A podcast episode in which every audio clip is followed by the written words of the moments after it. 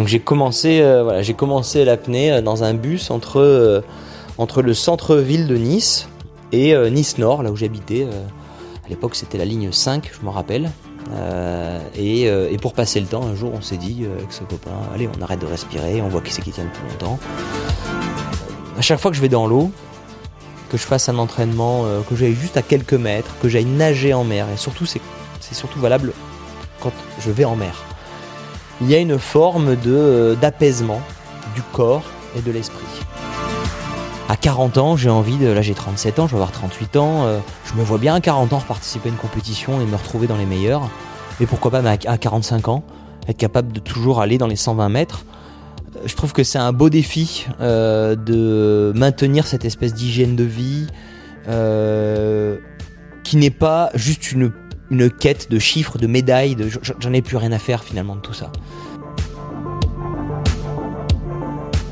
Bonjour et bienvenue sur Déclic. Déclic, c'est le podcast de Nice Matin qui part à la rencontre des personnalités remarquables.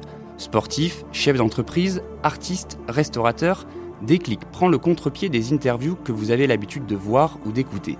On ne coupe pas la parole, on ne cherche pas la petite phrase, on laisse à nos invités le temps de répondre aux questions et surtout de développer.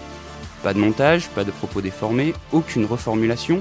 L'entrevue que vous allez écouter est diffusée brute, telle qu'elle a été enregistrée. Pour ce premier épisode, nous vous emmenons à la rencontre de l'apnéiste niçois Guillaume Néry, chez lui, sur son canapé.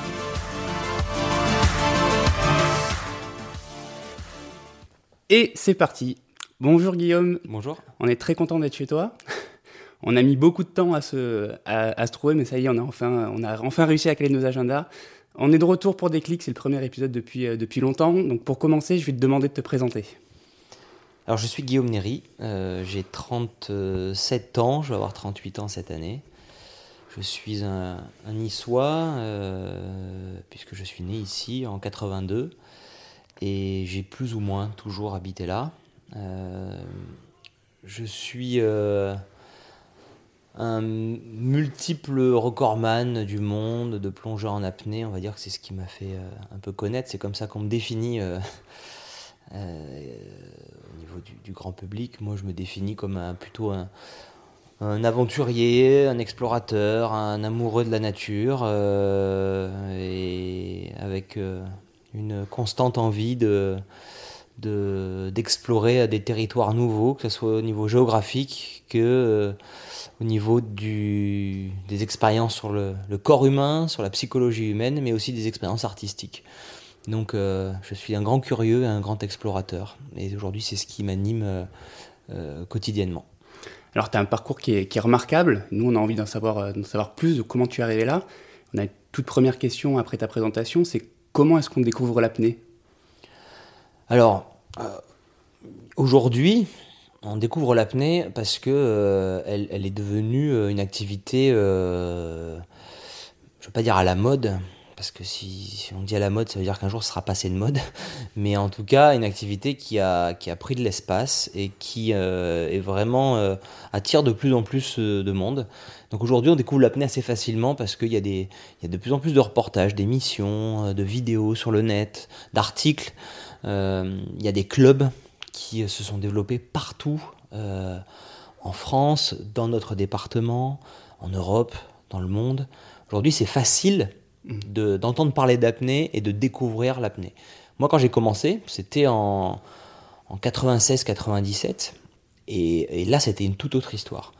Il euh, faut savoir que l'événement marquant euh, dans le développement de l'apnée, ça a été le Grand Bleu. En 1988, le film sort, il raconte l'histoire vraie du, duel entre Jacques Mayol, le français, et Enzo Mallorca. Donc euh, vraiment une, compétition qui a vraiment existé. Toi, t'as quel âge à ce moment-là euh, Moi, j'ai 6 ans quand le, Grand Bleu sort. Donc du coup, je j'ai pas de souvenir de l'avoir vu à ce moment-là. Ça n'a pas été un, événement marquant mm. pour moi.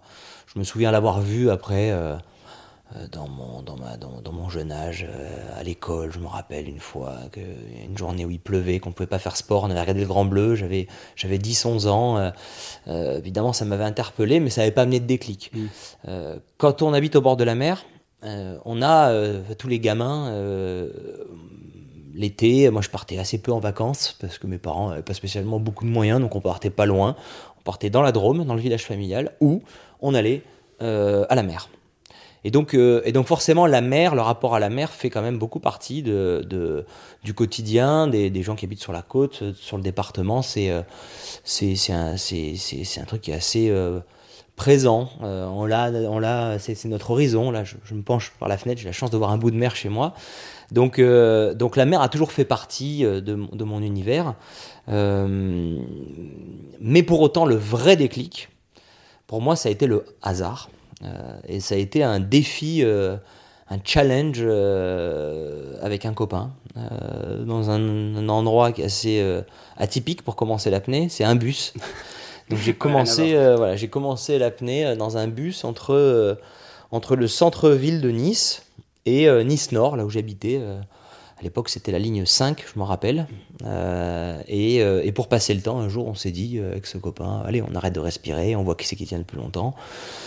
Et, j'ai perdu en fait ce défi. Ah, et en plus, tu l'as perdu Oui, j'ai perdu. J'avais tenu, je me rappelle encore des chiffres. Hein.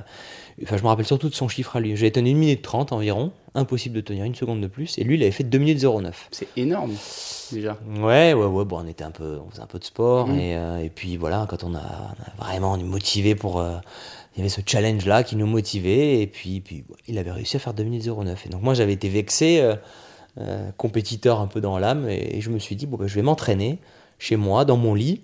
Euh, le lendemain, et puis je vais faire ça un peu tous les jours, et puis la prochaine fois qu'on fera ce défi, je, le battrai. Et en fait, euh, on n'a plus jamais rejoué à ce jeu dans le bus, mais moi, je, je me suis pris euh, vraiment de fascination pour cette, pour cette, espèce de, découverte. Alors je pense qu'il y avait quelque chose de l'ordre de l'interdit. Se mettre dans sa chambre un peu caché des parents et de s'amuser à arrêter de respirer le plus longtemps possible. Il y a quelque chose d'assez transgressif. Et, et surtout, je découvrais que j'étais euh, assez doué. Euh, finalement, les 2 minutes 09, je les ai explosés très rapidement. Après, j'ai fait 2 minutes 30, 3 minutes, 3 minutes 30, 4 minutes. Et puis, euh, et puis assez, assez, assez rapidement, j'avais, j'avais, j'avais même pas 15 ans, je tenais entre 4 et 5 minutes en apnée. Personne ne me croyait. Je parlais à mes copains tout fiers. On ne me croyait pas. Parce qu'en plus, je faisais pas mal de sport, mais j'étais un petit peu rondouillé quand j'étais plus jeune. Donc, on a du mal à le croire. Je faisais, ouais, je faisais, je, faisais, je faisais quand même pas mal de sport avec mes parents. Mes parents m'ont amené dès l'âge de 4 ans faire des randos dans tout le Mercantour. Je faisais beaucoup de vélo. J'avais une grosse endurance. Mais bon, j'étais très gourmand aussi. Et donc, j'étais assez potelé, on va dire. Donc, du coup, ça collait pas. Le, le, le, ça collait pas avec mon personnage euh, d'être, euh, d'être, d'avoir ce talent-là. Et puis, euh, et puis un jour, un jour, je tombe à la télé sur un reportage dans l'émission Envoyé spécial qui fait le portrait d'un champion italien, qui est une grande légende de l'apnée, euh, de l'après-Grand Bleu, qui est toujours aujourd'hui euh, ma référence, que je connais aujourd'hui, qui est devenu un ami. Euh, d'ailleurs, ça me fait toujours quelque chose quand on s'échange des messages, des SMS ou qu'on s'appelle. Je me dis, c'est incroyable. C'est lui que je regardais à la télé quand j'avais 14-15 ans et aujourd'hui, aujourd'hui on s'appelle l'air de rien. Il s'appelle Umberto Pellizzari. Et là, ce jour-là, je vois ces images-là qui me parlent plus que le Grand Bleu finalement parce que le Grand Bleu c'est un film, c'est une fiction, et là c'était du réel. Je vois cet apnéiste qui plonge très profond, je suis subjugué par la beauté des images, je me rends compte qu'il est en apnée, qu'il ne respire pas, et là je fais le lien avec ce que je fais moi, et je me dis punaise, mais j'ai un don pour ça, donc ça veut dire que ce qu'il fait, je pourrais le faire. Et là c'est un véritable déclic. Euh, le lendemain, je rappelle un autre copain, euh, qui est mon meilleur ami, euh, et je lui dis viens, on prend nos palmes, notre masque, on va sur la prom. Et puis je veux essayer de plonger. Voilà, c'était tout bête. On était au mois de mai, il faisait encore, l'eau était encore mm. bien froide. Aucune importance. Et en fait là, j'ai une espèce de coup de foudre, une espèce de fascination. Je me dis, euh, je me dis là, juste là devant la maison, on met un masque et puis euh, il y, a, y, a, y, a, on peut vraiment vivre une aventure extraordinaire. Un, autre monde qui s'ouvre. C'est un autre monde, mais c'était au-delà de, de, de, la découverte de l'autre monde. C'était cette euh, impression de vraiment vivre une aventure j'étais un peu frustré de pas beaucoup voyager. Je passais mon temps, je lisais beaucoup des, je lisais quand j'étais plus jeune des bandes dessinées. Je lisais Tintin qui voyageait aux mm. quatre coins du monde. je, je, je, lisais les bouquins de Jules Verne et c'est vrai que il y avait une petite frustration de dire que je pouvais pas euh, vivre l'aventure euh, telle que je l'entendais. Alors je la vivais quand j'allais dans le Mercantour, je me faisais mes petits délires tout seul dans ma tête. Mais là, en plongeant, en apnée, en ayant l'impression d'aller toujours plus profond, oh, je vivais l'exploration.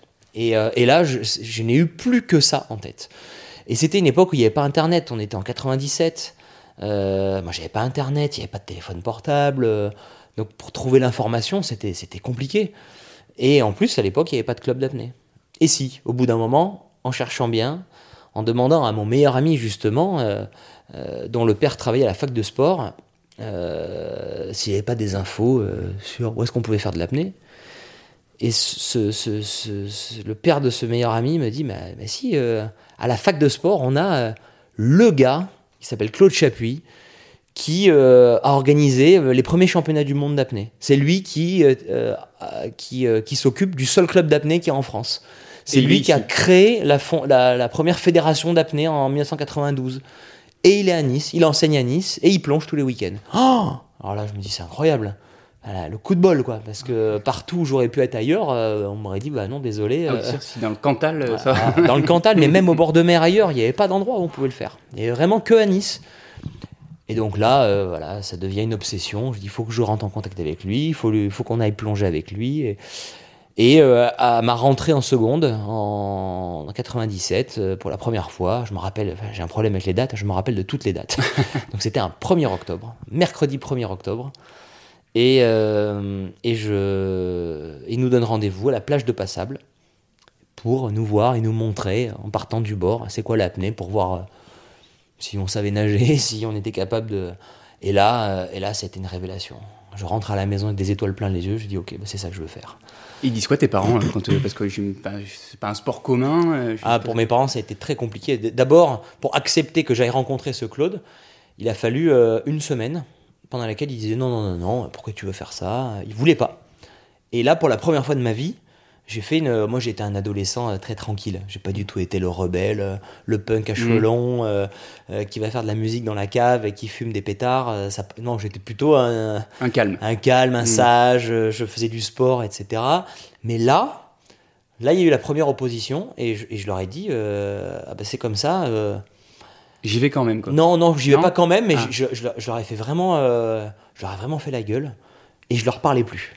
Silence total. Je, euh, dans ma chambre, je rentrais dans ma chambre, je m'enfermais, je parlais plus. Et ils m'avaient jamais vu réagir comme ça. Jamais j'avais réagi comme ça. Et donc au bout de quelques jours, ils ont dit bon bah vas-y, va essayer. Ils ont dû se renseigner un peu. Ils se sont dit euh, il va pas faire ça avec une bande de, de décérébrés. C'est Mm. un prof à la fac.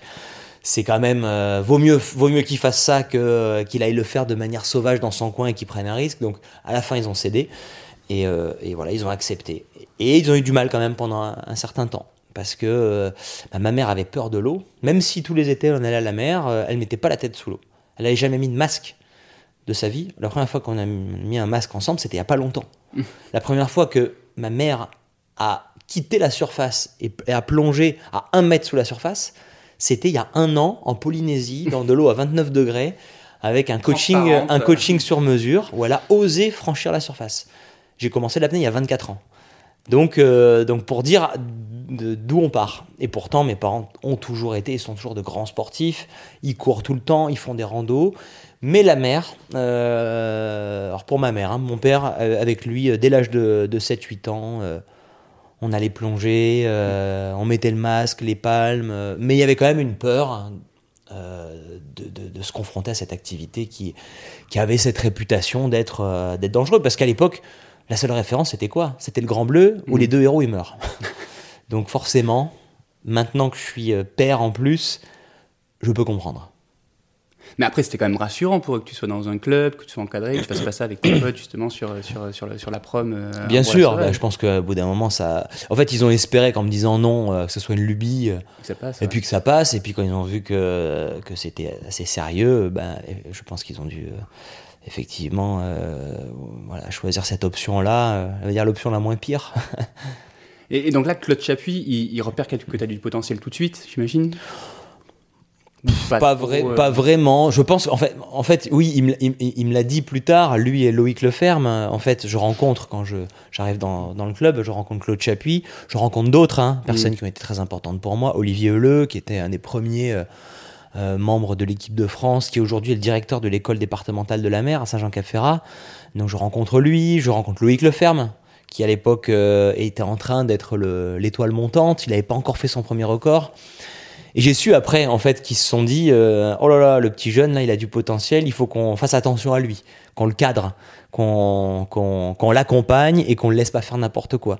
Donc oui, ils ont dû repérer, euh, mais euh, au début, j'y allais euh, voilà, de temps en temps le week-end. Euh, c'était pas non plus. euh, je, je me suis pas mis à y aller tous les jours euh, quand j'ai découvert. C'était assez progressif. Mais effectivement, euh, Claude, euh, je pense qu'il était assez séduit de voir, euh, parce qu'il n'y avait pas que moi, il y avait mon meilleur ami, donc Julien, et moi-même. Dès qu'on pouvait, on allait plonger. Et c'est vrai qu'on amenait un peu de sang neuf dans le club. On était les seuls mineurs à plonger. Et ils se demandaient, mais comment, comment ces, deux, ces deux petits jeunes de 15 ans, normalement à leur âge, on fait du foot, du tennis, du basket, Ouais, ouais, ouais. qu'est-ce qui leur a pris de venir nous voir? Aujourd'hui, c'est plus commun parce que génération euh, YouTube, Internet, il y a des films partout, il y a, il y, a- y a plein de jeunes qui s'intéressent à ça. Mais à l'époque, Ce que tu as fait aussi? Ce que tu fais? avec euh, oui, Mm. oui, bien sûr, bien sûr, ça a contribué. Mais euh, mais à l'époque, c'est vrai que c'était ultra confidentiel. Donc ça les, je pense qu'ils ils- ils étaient attachés à ce que à ce qu'on reste. On est un peu les mascottes du club.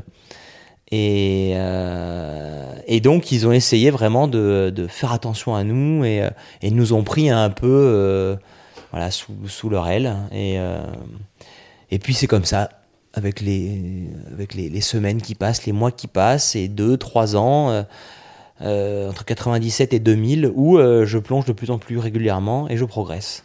Mais là, à ce moment-là, tu as, déjà le culte de la performance ou en fait, tu as juste, en gros, euh, envie de découvrir ce que tu me disais tout à l'heure, le, le- le nouveau monde sous l'eau, quoi? Ah non, non, c'est culte de la performance, Performance à fond. D'accord. À fond.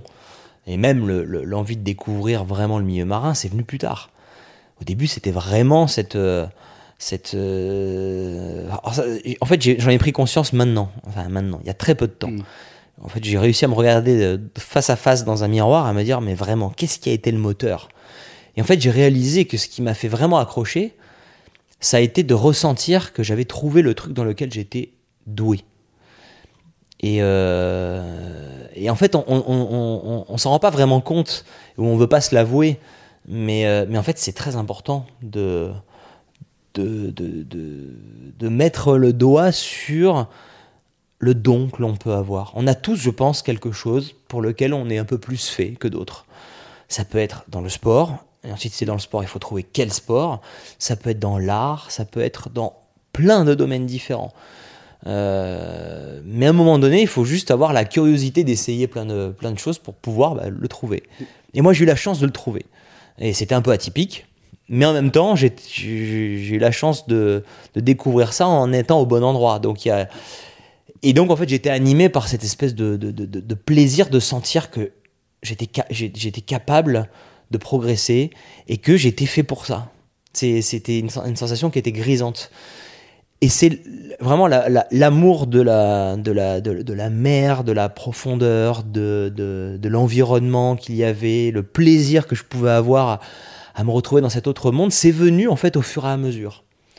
Euh, donc euh, ça, j'ai mis du temps avant de me l'avouer à moi-même. que, que peut-être au début même, j'ai du mal à m'en rappeler, mais les premières plongées, c'était pas forcément une partie de plaisir. Parce que j'y allais avec un mental très performance. Quoi. Je sentais que j'étais capable, alors j'y allais. J'y allais un peu en force. Mais ça fonctionnait. Et donc là, il y avait quelque chose de très gratifiant. Quand on est adolescent, en plus, c'est un âge qui est très, compliqué. On se cherche, on cherche son identité, on cherche qui on va devenir, on cherche euh, la trajectoire que l'on va emprunter. Et moi, j'avais aucune idée de ce que je voulais faire. Euh, L'idée de, suivre un chemin classique, ça me ça m'enchantait pas. Ah bah là, ça tu choisis tout sauf classique. Ah bah oui, oui, je sais. C'est pour le ça seul que à l'école à faire ce sport en plus. c'est ça, c'est ça. Mais même dans euh, l'idée de la perspective d'un métier, Mm. euh, l'idée dans un- une perspective de vie, euh, rentrer dans un moule et, et, et suivre une voie un peu, un peu tracée. Alors j'aurais pu, hein, mais en cherchant vraiment dans tous les domaines différents, il y avait j'arrivais pas à trouver vraiment quelque chose qui me correspondait. Et puis quand j'ai découvert euh, l'apnée et que j'ai commencé à être bien dans l'eau euh, et, à, et à- et à sentir que j'avais un vrai potentiel, j'ai plus que ça en tête. Je voyais euh, donc Umberto Pellizzari, un peu le, le modèle, espèce de le mythe. Ensuite, il y avait Loïc Leferme, Mhm. qui lui était plutôt le guide, le grand frère. Et je, voyais, je le voyais tracer le chemin que je rêvais d'emprunter et je, et je voyais que c'était possible. Donc je me disais, c'est ça que je veux faire. Mais en même temps, on peut pas miser toute une vie sur un, un, parcours comme ça qui est tellement en dehors des sentiers battus. C'est trop aléatoire. Donc du coup, j'avais quand même cette conscience d'aller l'école euh, voilà, continuer à vraiment travailler, à trouver aussi une seconde voie, une seconde option. Euh, mais euh, c'était toujours dans l'idée de, de la, le plan B, quoi. C'était le plan B. et ma priorité, c'était quoi? C'était de trouver un truc qui était un peu dans l'environnement du sport, qui me laissait du temps pour faire ça. J'avais peur, en fait, de rentrer dans la routine d'un métier où il y a cinq semaines de vacances par an. Mmh. Et je me disais, mais quand ça va être quoi ma vie? Ça va être de travailler du matin de 8h à 18, 18 19h et puis le week-end, euh, bah, bah, je trouve un moment pour aller plonger, mais jamais je pourrais euh, me consacrer à cette passion suffisamment pour atteindre le, le, le niveau de mes ambitions. C'était euh, c'était une, une, espèce de voie sans issue, et en fait, j'ai organisé toute ma vie pour rendre cette, ce rêve possible. Et, c'est à partir de quand que tu vas à fond vraiment dans, dans, la passion, où tu fais plus que ça et tu commences à, tu commences à, je sais pas, à tous les jours à faire des records Il y a eu une bascule, euh, il y a une bascule euh, juste avant mes 18 ans dans l'année de terminale. L'année de terminale, j'étais dans, j'étais au lycée Calmette, en terminale S, SPEMAT. c'est un peu euh, considéré, en tout cas à l'époque, c'était un peu la voie royale, quoi.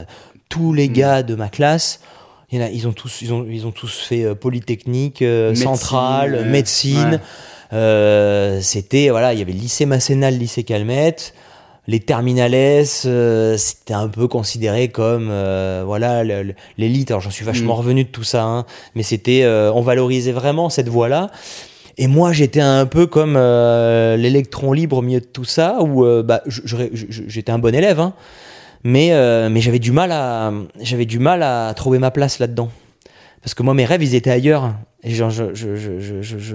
j'entendais tous, mes, tous les copains de ma classe euh, qui parlaient que des concours de préparation pour entrer en prépa, aux grandes écoles, etc. Oh et moi, je me disais, mais mince, j'ai loupé un truc, quoi. Je veux plonger, quoi. Moi, je veux, voilà, je veux, je veux, je veux plonger. Je, je, voulais pas juste être un sportif. Je rêvais de, je rêvais d'utiliser l'apnée pour faire, pour explorer, pour faire des films, pour faire bah, tout ce que je fais maintenant, en fait. Mais sauf que c'est, c'est, je peux pas mettre de mots dessus. Je peux pas dire, euh, voilà, mon métier, ça va être ça. Euh, et donc, bah, j'ai choisi. Euh, donc là, je me suis dit, je, passe, bah, je passe mon bac, j'essaie d'avoir une mention, mais euh, j'ai tiré un trait sur l'idée de rentrer en prépa. et c'est vrai que mes parents, ils étaient à me pousser énormément pour faire prépa, pour pouvoir rentrer en école d'ingé ou une grande école.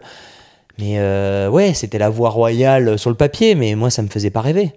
Et j'aurais peut-être fait, hein, j'aurais peut-être réussi mais j'aurais fait partie de la grande partie des, du grand pourcentage des ingénieurs que je connais aujourd'hui, tous mes potes. Les bullshit jobs, c'est ça Qui ont, non, non, qui ont, euh, qui à 30 ans, 30, 35 ans, ont, craqué complètement et qui ont euh, lâché leur boulot et ont changé de vie. Hmm. J'en connais beaucoup, surtout dans les ingénieurs.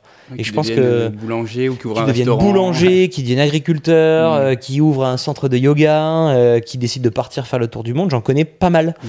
C'est pas un ou deux à mon avis, pourquoi? C'est parce que ce sont des, euh, des, des, gens qui se sont retrouvés, euh, parce qu'ils étaient bons à l'école, à suivre euh, bah, ce que l'on préconise, mmh. qui ouvre le plus de portes mais sans vraiment être dans, euh, sans vraiment épouser une, une passion et une, vraie, une véritable envie. Tu, tu, trouves que justement dans l'école, il n'y a pas assez de place justement pour les passions? On est, on est tous dans un espèce de cadre qu'on doit, qu'on, doit suivre? Bah, je, je, Aujourd'hui, avec le, recul que, que, je, que, je, peux avoir, oui, euh, je trouve que je trouve que on, on met euh, une grande pression, on demande très jeune aux, aux élèves de, de, de, choisir une voie. Ce que tu veux faire plus tard. De, de, de, de, de s'orienter euh, avec euh, finalement pas la maturité nécessaire pour euh, vraiment savoir. ils n'ont pas assez l'ouverture, ils n'ont pas assez vraiment vécu. Mm. Il y a d'autres pays, où, je, sais plus, les pays nordiques, où on passe le bac et pendant un an après, ils se barrent. Ah oui, c'est vrai. Ouais. Ils se barrent à l'étranger pendant un an. Mm. Ils, sont, ils ont une année off, on va dire, pour découvrir, voyager, apprendre des langues, apprendre des langues mm. faire des activités artistiques. Et, et c'est en train de changer, je pense. Je pense qu'aujourd'hui, il y a pendant très longtemps, les activités manuel, c'était considéré comme euh, oh là là, la voie, euh, la de l'échec. Euh, je parie que dans 20-30 ans, quand on sera face à la vraie crise climatique, on sera bien content d'avoir tous les métiers manuels et les gens qui savent faire des choses de leurs mains. et, aujourd'hui, c'est en train de, en train de changer. Ouais, c'est pas pour rien que on a choisi de mettre notre fille à une école Montessori bon, on a la chance d'avoir les moyens de pouvoir payer une école Montessori, mais en tout cas, c'est un choix aussi de, de mettre euh, bah voilà, une partie de l'argent gagné euh, dans, dans, dans, dans, dans, dans, cette forme d'éducation, euh, parce que c'est une éducation qui ne valorise pas que le, le, le concept et le savoir intellectuel. c'est une école de vie. Où, savoir cuisiner et savoir coudre, c'est aussi important que de savoir faire une opération. Alors évidemment, hein, il y a des trucs de mmh. base qui sont aussi, enfin, qui sont considéré comme aussi important que dans les écoles, l'école classiques. Lire, écrire, euh, compter, évidemment hein, que c'est important. Mais on valorise aussi autre chose. On valorise l'art, on valorise euh, la musique, on valorise le sport. Donc euh, je pense aujourd'hui que ça manque un petit peu, en tout cas moi à mon époque. Hein, je parle comme un vieux, mais, mais je, sais que, je sais que si euh, j'envisageais une voix un peu différente que cette voix un peu classique, euh, studieuse. Euh, moi, je me sentais comme étant presque en échec. Donc du coup, du coup, c'est vrai que j'avais une grosse pression là-dessus. Alors encore une fois, je suis ravi finalement d'avoir eu cette. mes, parents, je les remercie aujourd'hui de m'avoir poussé à être un bon élève à l'école. Euh, d'avoir fait ces études-là, d'avoir eu cette curiosité, euh, parce qu'aujourd'hui, euh, je ne suis pas qu'un athlète, je fais plein de choses. je suis capable d'écrire un bouquin, je suis capable d'avoir, de, de, de, de, gérer ma propre carrière, de gérer ma carrière comme une, entreprise, mhm. c'est-à-dire de, voilà, de planifier, de pouvoir prendre la parole en public, de savoir m'exprimer. je suis capable de faire, voilà, j'ai plein de cordes à mon arc, et ça c'est grâce quand même aux études. Donc, je ne suis pas en train de dire que j'aurais aimé euh, être dans le sport à tout prix euh, et être sport-études et ne faire que ça, parce que du coup, je me serais retrouvé un peu, un peu démuni à, la fin de ma carrière sportive. Euh, je trouve juste qu'il y a une espèce de pression assez, assez jeune pour, dans, dans l'orientation. Et finalement, il y en a très peu qui ont, qui ont une destinée. J'en connaissais ma première petite copine dès l'âge de 11 ans, elle savait qu'elle voulait faire médecine. elle, a fait médecine. Euh, on, était ensemble euh, quand mm. elle a passé son, sa première année. Euh, la première année, quand elle a réussi son concours de médecine, moi j'ai fait mon premier record du monde. Et aujourd'hui, on, s'est écrit il y, a, deux jours justement. Aujourd'hui, elle est maman de trois enfants, elle est gynécologue et elle a réussi pleinement ce qu'elle voulait faire. Et moi, bah, j'ai réussi pleinement ce que je voulais faire. Et, et, et, voilà, donc c'est c'est pas évident, ouais. c'est pas, pas évident, euh, en tout cas dans cette tranche d'âge, là, 17-18 ans, de savoir où on veut aller. Et donc moi, bah, je passe mon bac, j'ai mention assez bien, euh, et c'est l'année où je progresse et où je deviens euh, un espoir de l'apnée. Je suis parmi les, les meilleurs Français. Ça s'est vraiment fait en quelques mois. J'étais le petit jeune du club qui était pas mmh. trop mauvais, et au moment des vacances de la Noël, où on passe en l'an 2000, 99-2000, je vais plonger tous les jours en plein hiver et là, il y a un déclic. J'utilise pour la première fois une monopalme. Je ne sais pas ce qui se passe. J'ai un déclic. Je commence à, je me sens bien dans l'eau. Je ne lutte plus dans l'eau. Je suis plus dans l'idée euh, combat, conquête, aller de plus en plus profond. Je ne sais pas ce qui se passe. Peut-être le fait de mettre la monopalme. Je sens que euh, philosophiquement, psychologiquement, j'établis un nouveau rapport avec la mer. Je comprends qu'il faut que je me, je me détende dans l'eau. Il faut que je lâche prise. Il faut que j'accepte l'environnement extérieur. Et en fait, ça, c'est le déclic qui me fait gagner comme ça en quelques jours 10 mètres. Je passe de 35 mètres à 45 mètres. Et puis assez rapidement, je me retrouve dans les 50 mètres. Et à l'époque, à 50 mètres, eh ben, on se retrouve parmi les. Euh, des, on n'est pas, trop, on pas trop mauvais parmi les Français. Si bien que je participe aux sélections pour euh, les championnats du monde. Euh, alors je ne suis pas pris parce que je suis un peu jeune, mais je fais partie des meilleurs Français en profondeur. Je passe mon bac et là, je décide de rentrer à l'université euh, et à la fac de sport. Je vais suivre la voie de Loïc Leferme. Je vais rejoindre Claude Chapuis qui enseigne là-bas. Et l'idée, mon idée, c'est quoi? C'est euh, à la fac de sport, il y, a des, études, quand on est assez sérieux, euh, on, suit des cours en physiologie du sport qui sont assez poussés on travaille sur la, la, la, la préparation mentale? La préparation, non, non, la préparation, euh, l'anatomie, la physiologie, euh, sur la conception des entraînements. Euh, et comme l'apnée, c'était un sport qui était assez peu. voilà, il y avait ce club là dans lequel je m'entraînais, mais c'était, c'était un peu artisanal la manière dont on s'entraînait. Je regardais les autres en athlétisme, ils avaient des entraînements euh, avec chaque série programmée, un programme de nutrition, etc. Et moi, je les jalousais énormément. Je me disais, mais dans, notre sport, on n'a pas tout ça. Mm. Et donc, je me suis dit, bah, je vais aller à la fac de sport et je vais apprendre toute la connaissance théorique pour me faire mon propre, euh, ma propre connaissance. Et derrière, seconde arrière-pensée, c'est de me dire, je vais aller jusqu'à la licence. Et la licence, à l'époque, maintenant ça a changé, c'était ce qui permettait de pouvoir présenter le concours pour être prof de PS ou prof des écoles.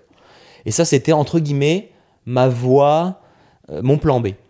Pourquoi? Parce que prof de PS, prof des écoles me permettait euh, euh, d'avoir les vacances scolaires, permettait d'avoir une forme de sécurité, et donc qui pouvait me permettre d'avoir le temps de Le- continuer à, plan B que tu à- disais tout à voilà, l'heure. à m'entraîner, etc. Et donc, euh, et donc à la fac, euh, je- je- j'ai une vie euh, d'asset. Première année de fac. euh, normalement, la première année de fac, voilà, on en profite, on fait les soirées, on profite de cette nouvelle liberté, d'avoir des- un emploi du temps très flexible. Alors déjà, à la fac de sport, il y avait quand même pas mal d'heures de cours par rapport à d'autres facs. Et moi, tous les espaces libres, Entraînement. je les comble par un entraînement que je me planifie moi-même. C'est-à-dire que quand je commence les cours à 10h, eh ben, je me trouve un, truc à faire de 8 à 10. Euh, quand j'ai un trou assez gros de 10h à 14h, pouf, je vais en mer, j'appelle les copains et on fait des entraînements en mer. En fait, ma vie, c'est de partir tôt le matin, aller m'entraîner, faire les cours, et le soir m'entraîner et, réviser, travailler. Euh, j'ai une vie euh, finalement atypique pour un universitaire, mais je sais exactement ce que je veux. Et en fait, cette année-là, donc entre 2000 et 2001, là, il y a vraiment une vraie bascule qui s'opère. Je passe de 62 mètres à la fin de l'année 82 mètres. À 82 mètres, je bats un record record de. France et j'égalise le record du monde. Ah, c'est ça, ouais. J'égalise le record du monde et d'ailleurs, euh, je me rappelle très bien parce que c'était le 12 septembre 2001 et la veille, le 11 Ouais, t'as une septembre mémoire 2001. des dates. euh, Mais non, mais c'est tout simple parce Ouais. que le 11 septembre, Oui. c'est le jour où les, les avions Ouais, s'écrasent dans les tours. Et on est, euh, je me rappelle, on est à la fac de, à, à Valrose, à, la fac de, euh, de sciences. Et en fait, on fait la mesure du câble, hein, parce que je plonge le long d'un câble, Mhm. et le câble est mesuré par des juges, et on le fait à l'air libre, sur du bitume. Donc euh, à Valrose, c'est bien, il y a une grande ligne droite. Je me rappelle qu'on est en train de mesurer le câble. C'est la veille de ma plongée, et là, on entend à la radio. euh. Tout le monde s'arrête euh, et tout le monde écoute euh, le, le truc qui est en train de se voilà le- le- l'événement mondial qui est en train de se passer. Donc pour ça que je me rappelle parfaitement de ce premier record le lendemain des attentats du 11 septembre. Je bats ce record de France et en même temps j'égalise le record du monde. Donc là tout le monde ça y est les regards du monde entier disent c'est qui? C'est qui ce petit jeune qui a 19 ans et qui euh, et qui, qui- qui égalise le record du monde quoi. Et, euh, et là l'année suivante euh, je passe en deuxième année de fac de sport pareil je travaille toujours à bloc. Euh, J'approfondis mes connaissances en entraînement, euh, en physiologie. euh, mais cette fois-ci, j'ai un truc en tête, c'est de battre mon premier record du monde de manière officielle. Et donc tout doucement, il y a une bascule qui est en train de s'opérer. Juste pour qu'on se rende bien compte de comment tu as fait progresser l'apnée. Donc tu dis ton premier record du monde c'est 82 mètres quand tu égalises ouais, quand j'égalise, c'est 82 mètres. 82 mètres. Et ton dernier c'est 126. 126, ouais. C'est énorme la différence entre les deux. C'est pas Ouais. comme à la perche où en fait tu, on gagne un centimètre par centimètre euh, à chaque fois. Là, en quelques années, tu. tu... Bah parce que euh, parce que parce que c'était aussi une époque dans le sport où, euh, où finalement euh, moi j'ai été un, je fais, fais partie des pionniers Hmm. où, euh, comme j'expliquais, on s'entraînait de manière très artisanale. On n'était pas très nombreux à être à, très haut niveau. Et en, en fait, quand je bats mon premier record du monde, donc en 2002, euh, après cette deuxième année de fac, 87 mètres, c'est un peu le début d'une euh, d'une période qui a duré environ 10 ans, où là, les records tombent. Parce que euh, c'est un peu un moment où euh, l'apnée commence à se développer. Et à tout se professionnaliser un peu. Alors, pas encore vraiment Hmm. mais elle se développe. Il y a de plus en plus de compétitions. Il y a des championnats du monde qui sont organisés de plus en plus. Et euh, on est un groupe de quatre athlètes. Donc il y a un Autrichien qui s'appelle Herbernich, il y a un Vénézuélien, Carlos Costé, un Tchèque, Martin Stepanek, et moi. On est quatre. Et en fait, à nous quatre, on, bat- on se bat les records les uns des On se autres tire la bourre quoi. on se tire la Ouais. bourre et, et on échange énormément sur les techniques d'entraînement et euh, et il y a de plus en plus de compétitions. Donc les compétitions, c'est des moments où tous les meilleurs mondiaux se rassemblent et en fait à chaque rendez-vous, il y a euh, c'est comme euh, c'est comme un congrès Mm. où euh, les scientifiques qui travaillent dans leur coin à un moment donné, ils se retrouvent pendant une semaine et ils échangent sur tout ce qu'ils ont appris et ils repartent chez eux et ils ont, euh, c'est comme s'ils avaient gagné 6 mois. Et, bam, on repart à l'entraînement, on repart en préparation et on découvre de nouvelles choses. Et en fait, pendant toute cette période, les records, ils tombent.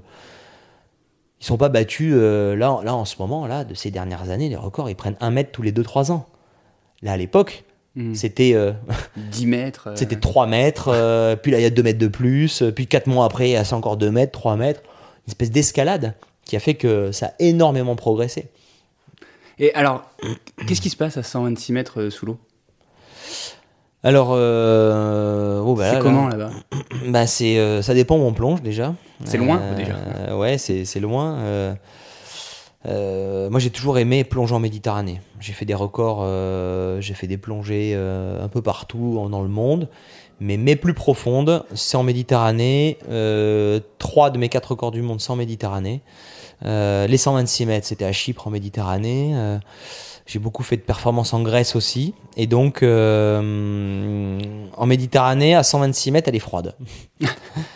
elle est froide. euh, elle est à peu près à 13 degrés. C'est un peu la température qu'elle a en ce Mhm. moment en hiver, euh, en surface. Et ton corps, il est comment Il est comment là-dessous là? Il doit être tout Alors, on est mal, à 126 mètres, il y a une, une pression de 13,6 bars.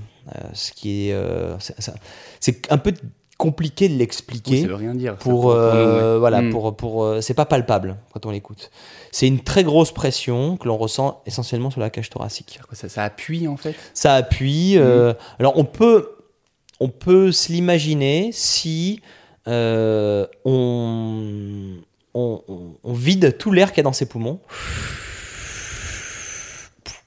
et on vide le plus possible et euh, on ressent là ce qui se passe. On ressent que on, on a la cage thoracique qui est un petit peu enfoncée. Voilà. Ça ressemble un peu à ça mais en bien en bien plus fort. C'est pas euh, douloureux parce que bah parce que je me retrouve pas à 126 mètres du jour au lendemain. Oui. si euh, là en ce moment par exemple euh, je plonge dans les 70-80 mètres parce que j'ai perdu l'élasticité de la cage thoracique, parce que je plonge moins souvent, moins profond parce que les conditions sont plus compliquées, parce qu'il fait froid. Mais si demain je dis tiens je vais à 126 mètres, je fais l'aller simple, je remonte pas. Mes poumons euh, explosent, euh, implosent, euh, je, me crée un œdème pulmonaire, j'ai mal, euh, enfin ça serait le cauchemar. Donc ce qui me permet d'accepter euh, ces conditions extrêmes, c'est l'adaptation, c'est la patience, c'est le fait que je progresse très lentement. J'ai mis 24 ans pour arriver à cette profondeur-là, enfin un peu moins, hein, j'ai mis 20 ans, 20 ans pour arriver à, atteindre euh, 100, ouais, 100, 126 mètres. Et pendant 20 ans, eh ben, j'ai gagné, euh, grappillé mètre par mètre, tous les ans. Et donc le corps s'est transformé, le corps s'est adapté. J'ai euh, aussi énormément travaillé la souplesse de la cage thoracique, le, volume d'air, la préparation physique. Et, et ça, ça me permet d'arriver en bas et euh, bien sûr d'être écrasé, de sentir le froid, euh, euh, de, d'être dans un environnement quand même qui est hostile, mais de ne pas être en souffrance. Vraiment pas. C'est agréable même. Alors ça, on a du mal à se l'imaginer. Parce que c'est vrai Carrément, que l'hostilité du Mhm. milieu pourrait faire penser que en fait, on descend et qu'on on gère la douleur. Pas du tout, pas du tout. Sinon, je ferais pas ça. Hein. Mhm. Euh, je suis pas un masochiste. J'aime, euh, je, je- je recherche beaucoup le plaisir dans l'eau. Et euh, c'est ça qui est passionnant, en fait. C'est de se retrouver dans un milieu où on n'a rien à faire, mais pour autant d'être bien. Et euh, comment on se sent après une plongée aussi, aussi profonde? Je sais pas, le lendemain par exemple, tu vois, après un marathon, on va dire que le lendemain on a des courbatures, on a mal partout ou quoi. C'est pareil après une plongée aussi, aussi profonde ou en fait une fois qu'on est remonté c'est terminé euh? Ah non, non, quand, on, quand on remonte d'une d'une grosse plongée, euh, et même, et pas besoin qu'elle soit trop grosse, hein, un entraînement en mer, si on commence à être à une cer- certaine profondeur, l'après-midi, on fait pas le malin. hein. Euh, moi, j'ai l'impression d'avoir une espèce de chape de plomb euh, et d'être très fatigué. Pourquoi? Parce que la- exposer le corps au froid, à la pression, à l'hypoxie, c'est-à-dire à un moment donné faire un effort sans apport d'oxygène, bah, ça va être un, une espèce de stress pour l'organisme et, euh, et ça va l'impacter et donc il a besoin de récupération. l'après-midi d'une grosse plongée, même demain, demain je vais aller plonger à 70-80 mètres, bah, l'après-midi je vais être oh, fatigué. Mais une vraie sensation de bien-être. C'est-à-dire que à chaque fois que je vais dans l'eau, que je fasse un entraînement, que j'aille juste à quelques mètres, que j'aille nager en mer, et surtout c'est surtout valable quand je vais en mer. Il y a une forme de d'apaisement du corps et de l'esprit. Et donc du coup, c'est vrai qu'on se sent assez détendu après. Euh, moi, c'est un peu l'endroit où je vais recharger euh, complètement mes batteries. Et, euh, et donc c'est une fatigue, mais une fatigue, une douce fatigue. Sur les plongées très profondes, c'est une fatigue qui peut être assommante. L'après-midi, il ne faut pas me demander grand-chose. Et le lendemain, on peut ressentir un... Ça va mieux ça va mieux. Sur les très profondes, le lendemain, on est quand même euh, bien fatigué. Euh, moi, je peux pas enchaîner à plus de, à plus de 100 mètres, je peux pas enchaîner deux jours d'affilée. Mais moi, tu vois, dans ma tête, je croyais que les compétitions, en fait, euh, toute la, toute la journée, vous descendiez, vous remontez, et puis au bout d'un moment, il y en a un qui arrivait à 125 mètres, et puis ah ouais, non, non, terminé.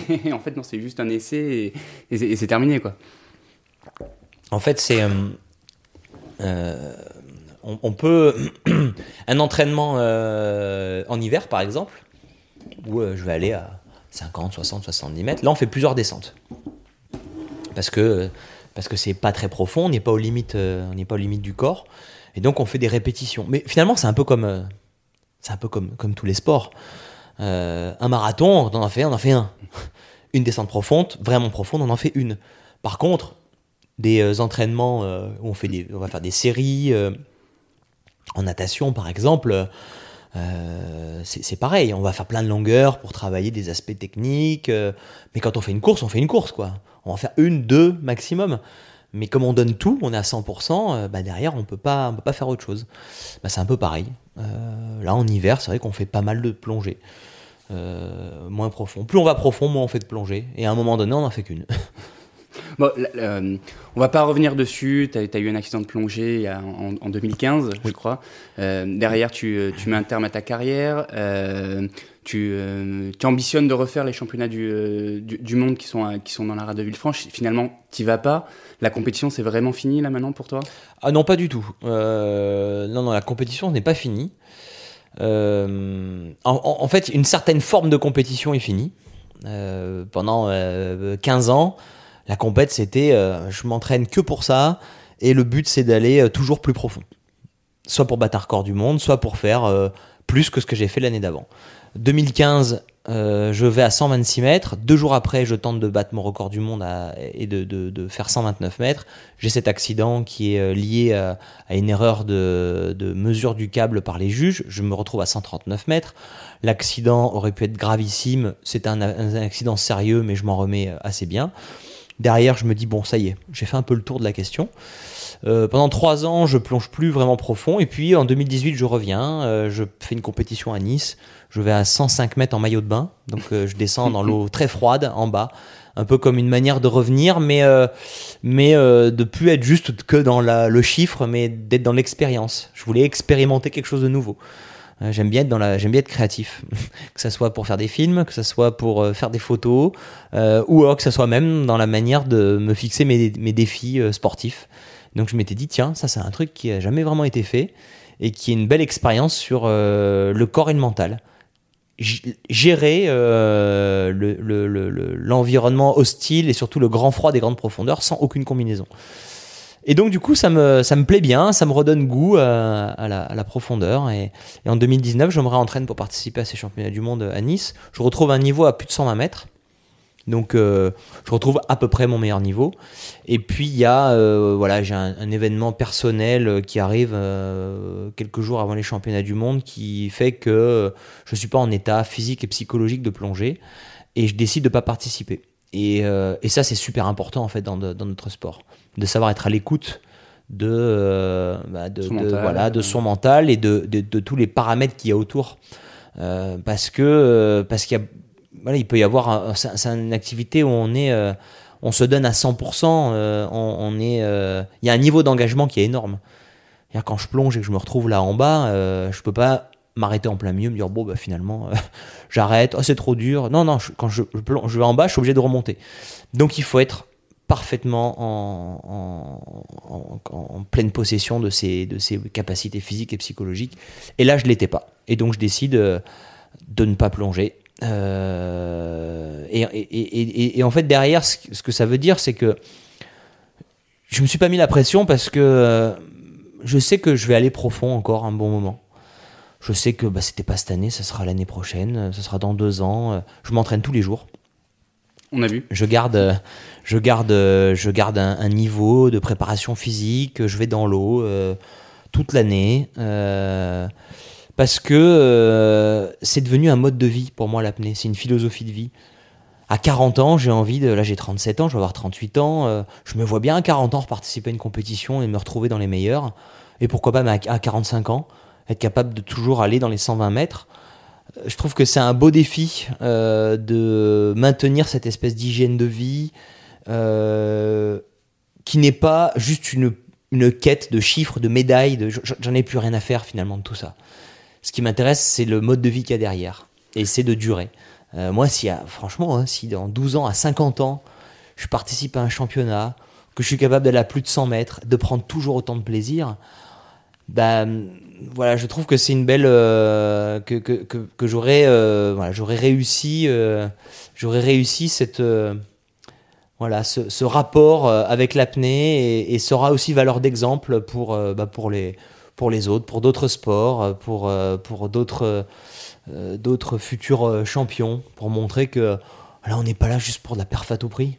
C'est un c'est un mode de vie. Là, maintenant, ça fait plusieurs années que tu as, une autre quête, autre que les records, c'est euh, la protection de l'environnement.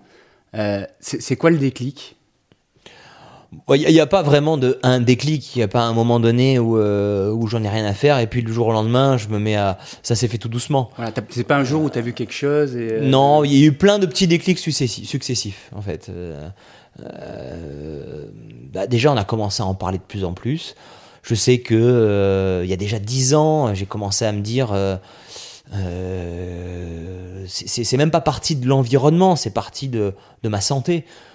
J'ai commencé à me dire, mais je peux pas continuer à faire mes courses dans, un, dans une grande surface.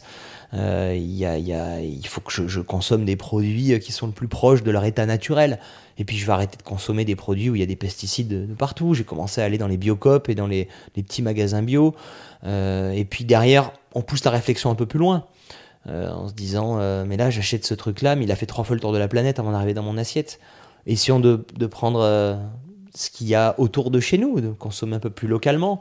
Et puis le fait de voyager pas mal m'a fait prendre conscience que la problématique environnementale, c'était finalement une problématique globale, mondiale.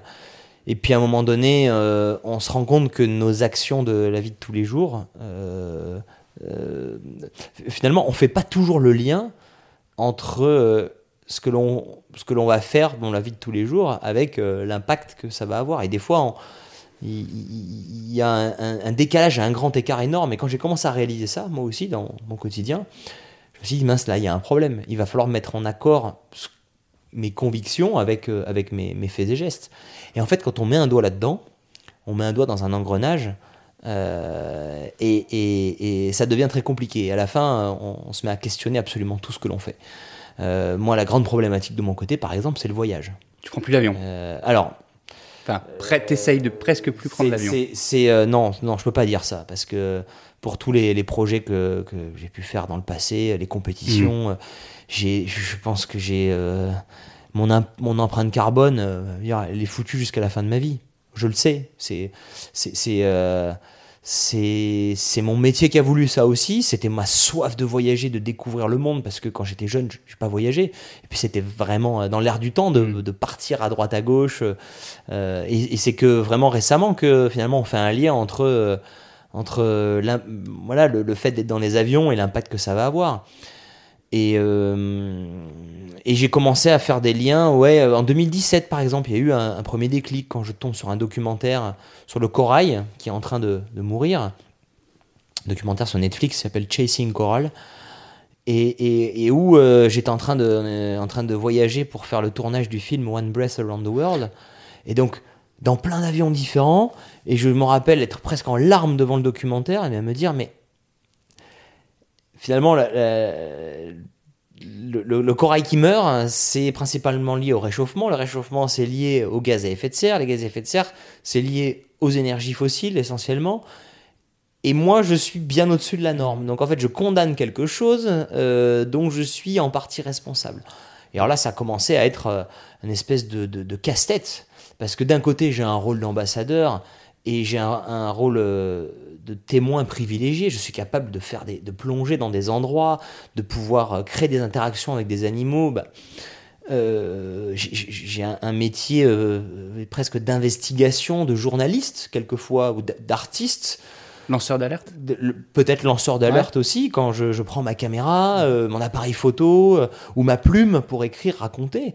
Euh, parce qu'il y en a plein qui voyagent pas, et donc moi je peux aller vous mhm. dire ce qui se passe. Mais d'un autre côté, je contribue énormément à, la problématique. Et donc j'ai commencé à, réfléchir et à questionner tous mes déplacements, tous mes actes. Et donc j'ai décidé, depuis 2018, de remettre vraiment en question tous les déplacements en France, voire même en Europe, en avion je me suis dit, mais c'est pas possible. Euh, je passe ma vie. à un moment donné, toutes les semaines, je prenais l'avion pour aller à Paris. Parce que j'avais une conférence, un interview. Et, et je me suis dit, mais je peux faire autrement. Il y a le train qui existe. Et j'ai commencé à ne prendre plus que le train. Et puis après, il y a des moments, il y a la grève. Et au niveau du boulot, j'ai un engagement, je suis obligé. Mm. Et j'ai recommencé à prendre un peu l'avion en France. Et à chaque fois, c'était, euh, ça me coûtait. Ça me coûtait parce que, parce que je me sentais pas en accord. Et, là, là, récemment, depuis le début de l'année, euh, je me suis dit, non, non, mais il faut revenir à une discipline très stricte. Et donc là, je ne prends plus que le train. Début d'année, j'ai pris deux fois l'avion pour aller à Paris. Je m'en suis mordu les doigts.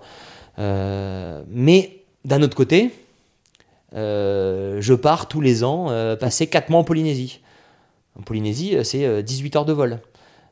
mais je le justifie parce que là-bas, je fais des projets, parce que là-bas, je passe une tranche de vie parce que là-bas j'emmène ma fille qui va vivre un autre mode de vie avec la nature. Et euh, je vais pas juste me dorer la pilule pendant 15 hmm. jours euh, dans un club med euh, au soleil, juste pour me détendre et me reposer. Moi, quand j'ai des vacances pour moi, des pures, des, pures vacances, des, pures vacances qu'est-ce que je fais? Je pars de Nice à pied et je monte dans le Mercantour à pied. là, en Polynésie, je vais faire. J'ai deux, trois projets qui sont engagés. Je vis une tranche de vie. Euh, et puis, je crée beaucoup de contenu artistique aussi. Donc, il y a vraiment euh, une vraie réflexion derrière sur le pourquoi je vais, je vais faire ça. Je refuse énormément de projets. C'est-à-dire qu'aujourd'hui, si j'acceptais toutes les invitations que j'ai, toutes les deux semaines, je serai. Euh, un jour, je serai en Indonésie, je reviens, après, je pars au Costa Rica, je reviendrai, je partirai au Galapagos. Et c'est vrai que c'est tentant. J'ai travaillé pendant 20 ans pour euh, acquérir cette espèce de rôle d'ambassadeur, de porte-drapeau, de l'apnée, etc. Aujourd'hui, on m'ouvre les, portes et on m'ouvre les bras sur tout. J'ai des propositions de partenariat, de sponsoring, mais financièrement intéressantes. Je questionne tout. Je questionne absolument tout. Donc tu, pourrais je refuser un truc très intéressant, mais qui, n'est pas en conformité avec. Je l'ai fait. Tu l'as fait. Ouais. je l'ai fait. Je l'ai fait. J'ai refusé même des projets, euh, des projets de, de, de publicité euh, ou de, d'ambassadeurs pour des marques parce que je considérais qu'elles étaient trop loin de mes valeurs et pourtant financièrement. Que, la marque était en. Oui, la, marque et, hmm. euh, ou même que ce qui m'était demandé, c'était pas en accord avec. Euh, voilà, et on demandait de partir faire cinq voyages dans l'année à droite à gauche. Il y a encore quelques années, j'aurais dit oh, génial, c'est financièrement intéressant et en plus ça me permet de voyager partout. Mais aujourd'hui, connaissant la problématique, j'arrive pas, je peux pas. Alors si je me retrouve en galère financière, que j'ai plus rien, bah, à un mm. moment donné, on a, je veux dire, je ne je vais pas faire la fine bouche. Mm. Mais aujourd'hui, j'ai le moyen de gagner ma vie autrement. Je fais des conférences, euh, je vais enseigner aussi. Les conférences, je les fais en France. Là, mois de mars et avril, j'ai énormément de projets de conférences. Je vais passer des dizaines et des dizaines d'heures dans le train. C'est sûr que ce serait plus facile de prendre l'avion. Hein. euh, là, je dois aller à Lille, par exemple et le soir même, je dois me retrouver à Genève pour après revenir à Nice, pour après remonter à Paris. En coup d'avion, ça serait très facile. J'aurais plus de temps chez moi. et euh, eh ben non, je décide de, prendre le train. Euh, et, et, je le vois pas comme une contrainte. Parce que dans le train, ben, je vais pouvoir euh, lire, je vais pouvoir me reposer, je vais pouvoir écrire. donc en fait, je suis pas là pour être moralisateur. Je suis pas là pour dire regardez, regardez comme, mm. regardez ce que je fais. vous devrez tous faire pareil parce que je suis Monsieur Parfait. Pas du tout. Parce qu'au final, il y a plein de gens qui ont un impact carbone bien moindre que, mm. la mienne. Mais en tout cas, le message qu'il y a derrière, c'est comment je peux avoir un regard sur ce que je fais et changer. Aujourd'hui, je pense que par rapport à il y a 3-4 ans, j'ai diminué probablement mon empreinte carbone de 3, 4 fois, voire 5 fois. Euh, et, euh, et, voilà, pour être parfait, il faudrait que j'arrête tout. Mais si j'arrête tout, je n'ai plus la force de. de, de, j'ai plus cet espace de parole euh, aujourd'hui qui est à ma disposition. Donc en fait, c'est un arbitrage constant. Euh, aujourd'hui, je me suis lancé aussi dans voilà dans d'autres. Je suis devenu végétarien depuis quelques quelques mois maintenant, euh, et ça, je pense que c'est un.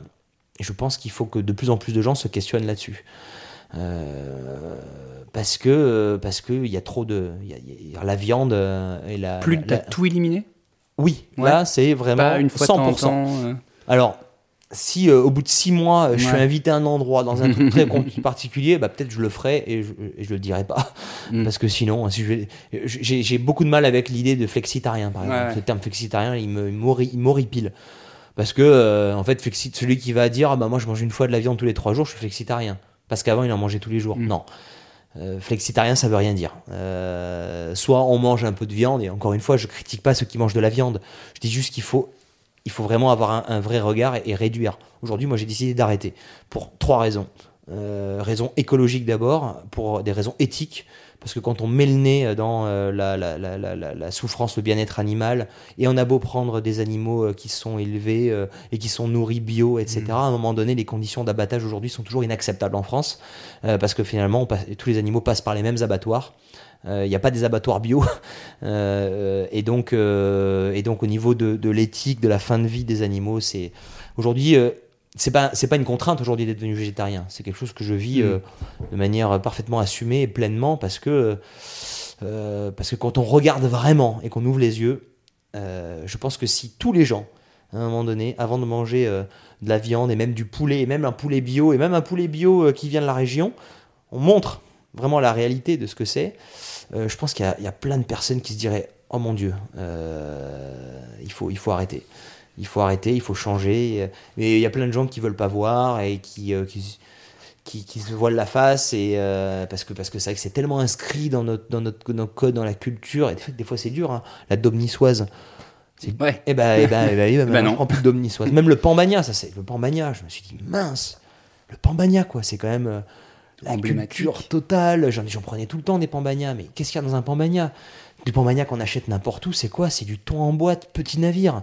C'est du thon en boîte qui est, euh, euh, qui, est, qui est issu de la pêche industrielle. C'est ce thon en boîte qui est responsable de la mort de milliers de mammifères marins, de dauphins et de centaines de milliers de requins par an. Et donc d'un côté, on va faire une, on va faire une vidéo et une campagne avec Sea Shepherd pour dire regardez ce que manger, euh, manger du poisson euh, industriel, regardez ce que ça amène. Et, et, on, le grand public peut être offusqué et se dire mon Dieu, il faut changer plein de choses. Allez, on va arrêter de, on va arrêter d'acheter du poisson, euh, du poisson surgelé. Mais d'un autre côté, on, se retrouve dans une boulangerie puis on a envie d'un pambagna et on fait pas le lien en fait que dans ce pambagna il y a le thon qui, vient, de... ce que l'on va condamner. Et, c'est en ça qu'aujourd'hui, c'est vrai que c'est super important de, pousser le, truc assez loin.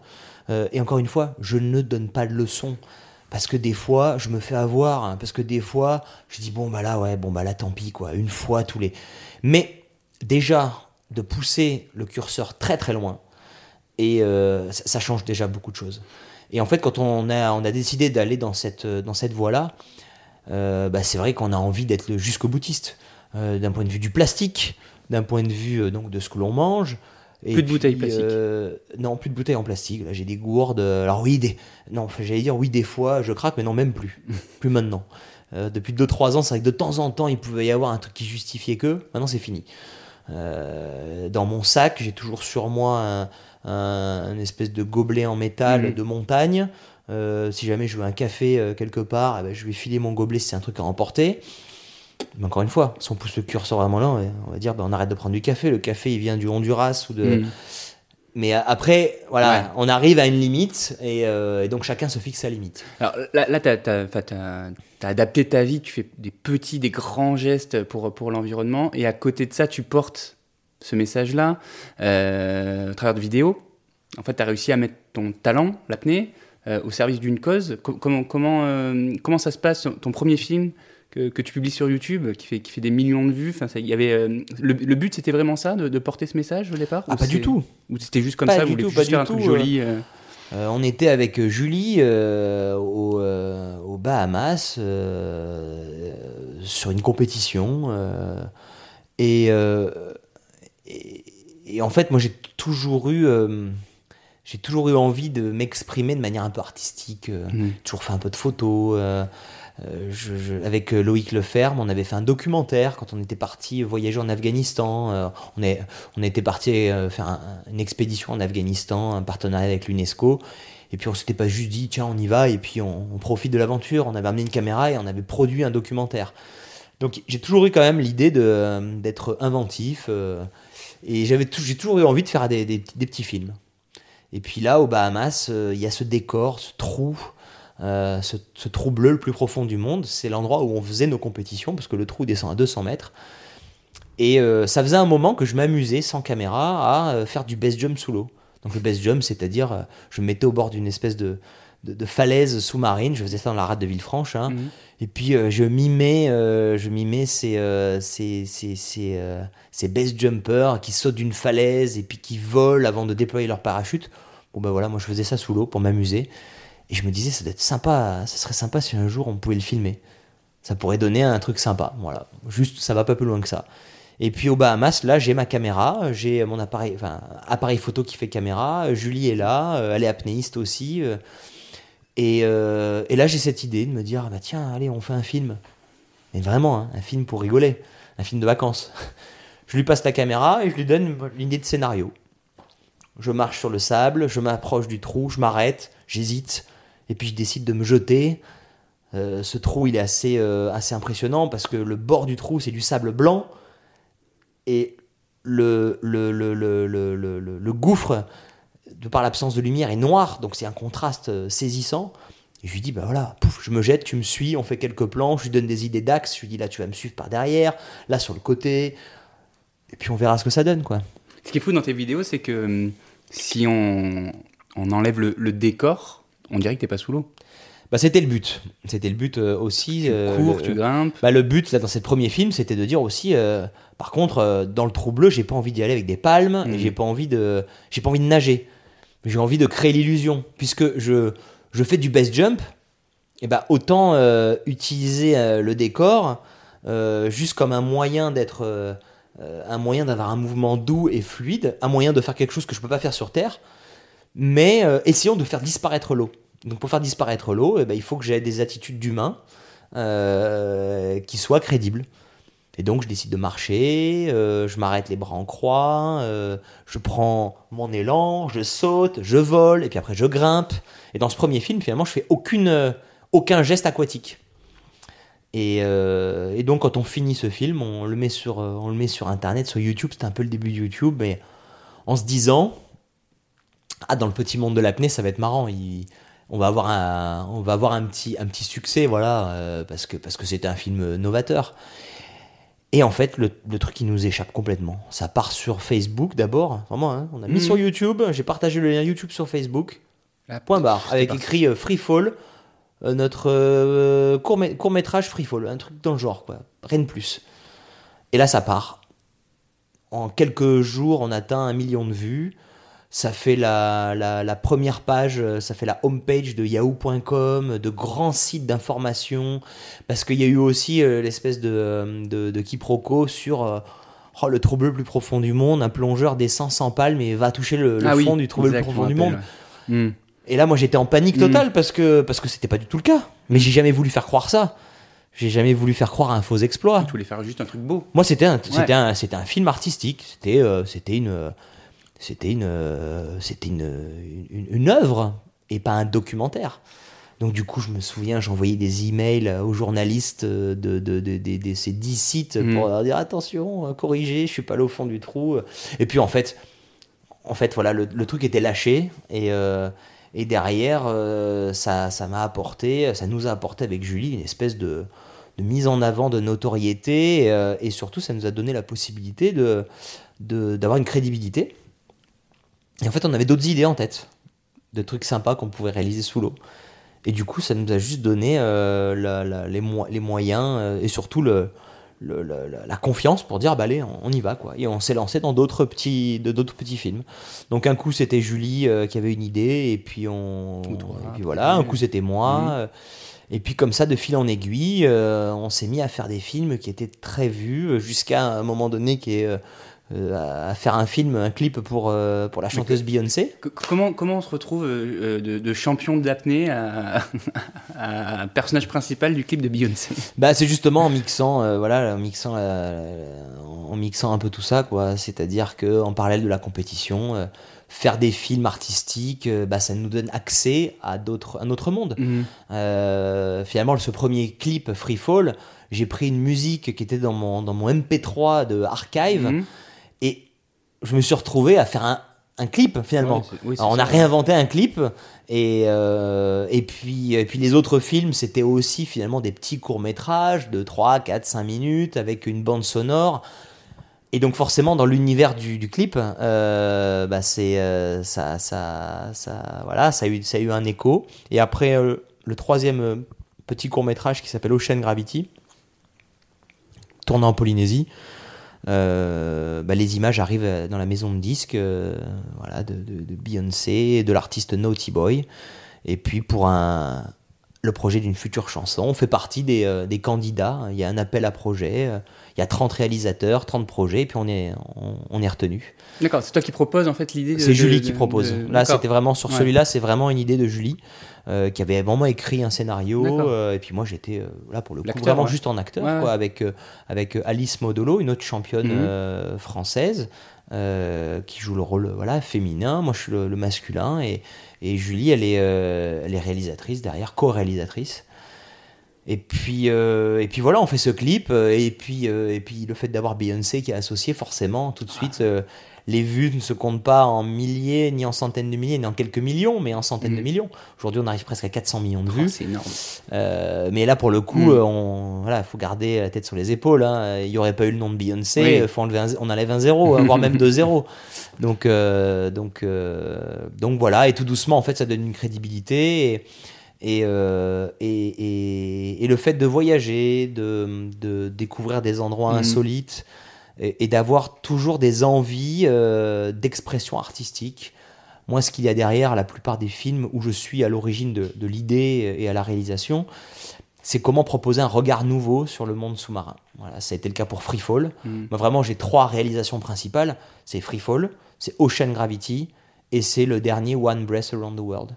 Et à chaque fois, l'idée, c'est de d'amener, euh, euh, voilà, de pousser le, curseur à chaque fois un peu plus loin, pour proposer quelque chose de novateur et, euh, et de, ouais, d'insolite. Alors, t'en, t'en oublies un, hein, bah, qui n'est pas forcément peut-être une œuvre, quoique, tu, tu me diras, mais euh, Le cri de l'océan, qui a été vu aussi des millions de fois. Alors, le cri de l'océan, c'est autre chose. Là, c'est le cri de l'océan. Euh, le but, ça a été de, d'utiliser les réseaux sociaux. Mm.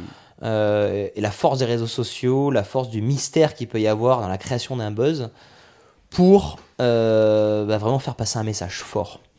Euh, Parce que là, tu as surpris tout le monde.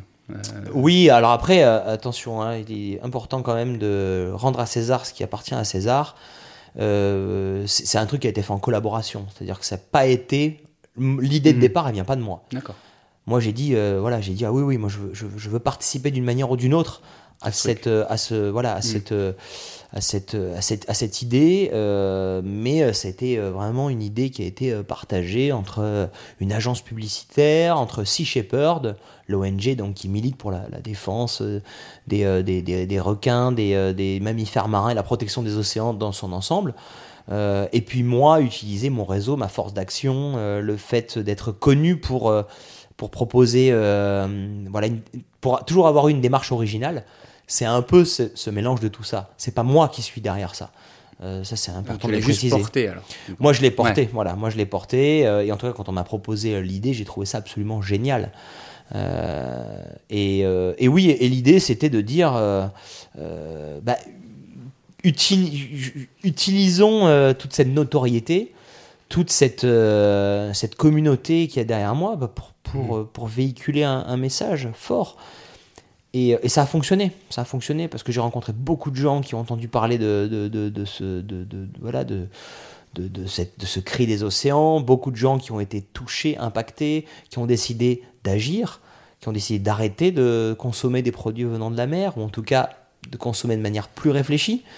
Euh, euh, euh, donc oui, aujourd'hui, je considère que mon rôle, il est aussi là, c'est-à-dire utiliser cette force de frappe pour vraiment faire passer euh, des, euh, des, des, messages très importants et pas juste de la sensibilisation, mais de l'action. Tu as envie d'aller plus loin justement dans l'action, l'engagement? Euh, oui, bah, aujourd'hui, c'est vrai que tous ces, ces, ces, actions et ces engagements, euh, déjà que je prends, voilà, quand j'explique que je fais le tour, de, le tour de la France pendant deux mois et que je ne prendrai pas une seule fois l'avion, ça, c'est une forme d'engagement et c'est une forme de manière pour convaincre les gens de se dire, punaise, ça n'a pas l'air facile, mais il le fait. Bon, bah alors nous, qu'est-ce qu'on peut faire? Voilà. Après, il y a l'engagement euh, politique, évidemment, j'y pense. Euh, j'y pense euh, parce que l'écologie aujourd'hui, pour moi, elle ne doit pas être. elle doit. Elle est au-delà des clivages droite-gauche. La politique, elle doit intégrer toutes les. La problématique aujourd'hui à laquelle on fait face doit mettre l'écologie en fait au centre de toutes les réflexions. Et c'est vrai qu'aujourd'hui, je lis pas mal de choses en ce moment sur euh, tous les gens qui. Euh, on parle du colibri, euh, la démarche du colibri, chacun fait ses petits gestes, chacun. Et en fait, il commence à y avoir un essoufflement de tout ça parce qu'il y a plein de gens qui font plein de choses et puis on, se rend compte que d'un point de vue global, d'un point de vue global, ça avance pas assez vite. Et aujourd'hui, il faudrait que vraiment d'un point de vue politique, il y ait des véritables mesures et engagements qui soient pris. Et, euh, et malheureusement, c'est, ça va pas assez vite. Et aujourd'hui, je pense qu'il faut une véritable refonte du système. Et, et, ça, et ça part de tout petit ou ça doit être fait tout en haut Au niveau politique bah, à mon avis, euh, au niveau politique, euh, ça, ça, doit se jouer à tous les niveaux. C'est-à-dire qu'évidemment, il y a des grandes, il y a, il y a des grandes mesures qui doivent être prises, prises au niveau national, voire même européenne voire même il faudrait qu'il y ait une mm. gouvernance mondiale, hein, parce qu'à un moment donné, euh, c'est vrai que quand on regarde tout ce qu'on peut faire et puis que on ouvre un peu nos yeux sur ce qui se passe en Asie et ailleurs, des fois c'est décourageant. Mais, euh, mais, mais, mais, pour autant, ça ne veut pas dire qu'il faut jeter l'éponge. Euh, aujourd'hui, c'est vrai qu'il faudrait qu'il y ait une gouvernance mondiale pour des très grandes mesures et une direction commune. mais pour autant, il y a plein de choses qui se jouent au niveau des territoires, au niveau local. Euh, il y a plein, plein, plein, plein de choses. À un moment donné, euh, réfléchir et, repenser euh, la mobilité locale. qu'il y ait vraiment une véritable politique de transport en commun et, de, facilitation pour l'utilisation du vélo d'un point de vue voilà au niveau urbain, ça devrait être central. Il faudrait prendre ces mesures-là le plus vite possible, euh, remettre euh, les espaces verts, euh, développer les jardins partagés, que, que, que, voilà, qu'on puisse de nouveau redonner un peu d'autonomie alimentaire dans les grandes villes. Il faudrait que ça soit des mesures qui soient prises le plus rapidement possible, qu'il y ait une véritable politique locale pour amener ce changement. Parce que si ce changement-là, il est dans le quotidien, je pense que plus facilement, on peut arriver à créer un élan collectif. Et c'est en train d'arriver. C'est en train d'arriver. Il y a des villes qui sont devenues euh, totalement euh, indépendantes, autonomes énergétiquement. Il y a des villes qui sont qui vont qui vont assez vite dans cette direction. Et j'ai bon espoir. Des villes en exemple là comme ça? Ouais, je sais Grenoble par exemple. Il y a eu euh, il y a eu voilà Grenoble ils ont ils ont ils ont ils ont une longueur d'avance. la maire écologiste a été mmh. élue il y a quelques années. je sais qu'il y a des. Alors là je viens de la Drôme. Moi j'ai du côté de mon père on vient de la Drôme. Il y a il y a il y a une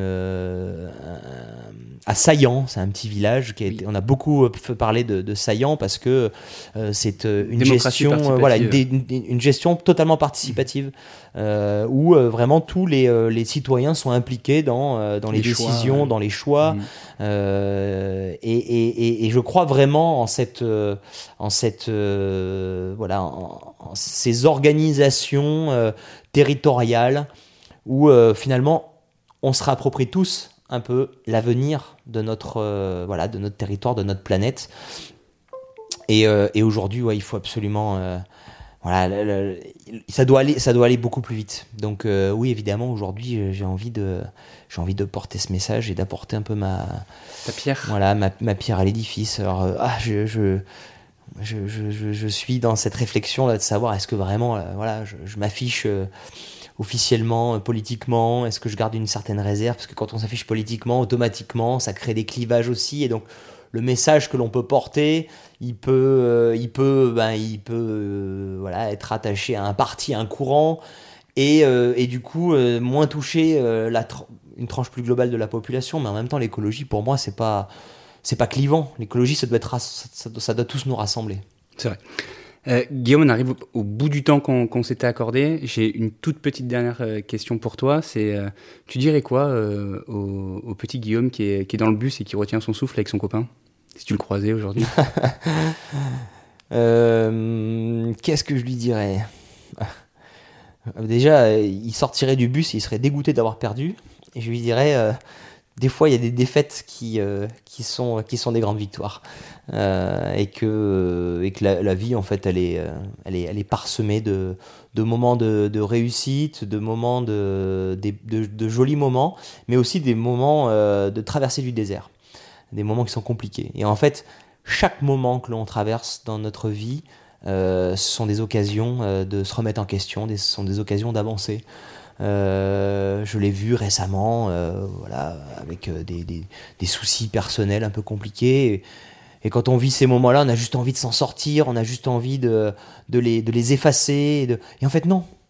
Chaque moment que l'on traverse, bah, il faut les vivre pleinement, il faut les comprendre, il faut rebondir et il faut, et il faut, il faut finalement les embrasser, tout comme on embrasse les moments de joie et les moments, les moments, les moments heureux.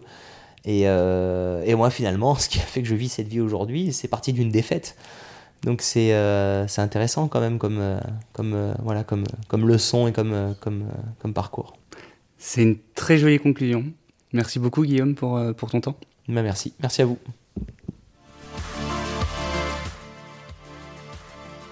Bravo Si vous entendez ce message, c'est que vous avez écouté l'intégralité de notre podcast. Si ça vous a plu, n'hésitez pas à le noter 5 étoiles et à le partager autour de vous. Et si vous avez des remarques, vous pouvez m'écrire sur mon mail à dallemand@nismatin.fr d a 2 l e m a n d nismatin tout attaché.fr.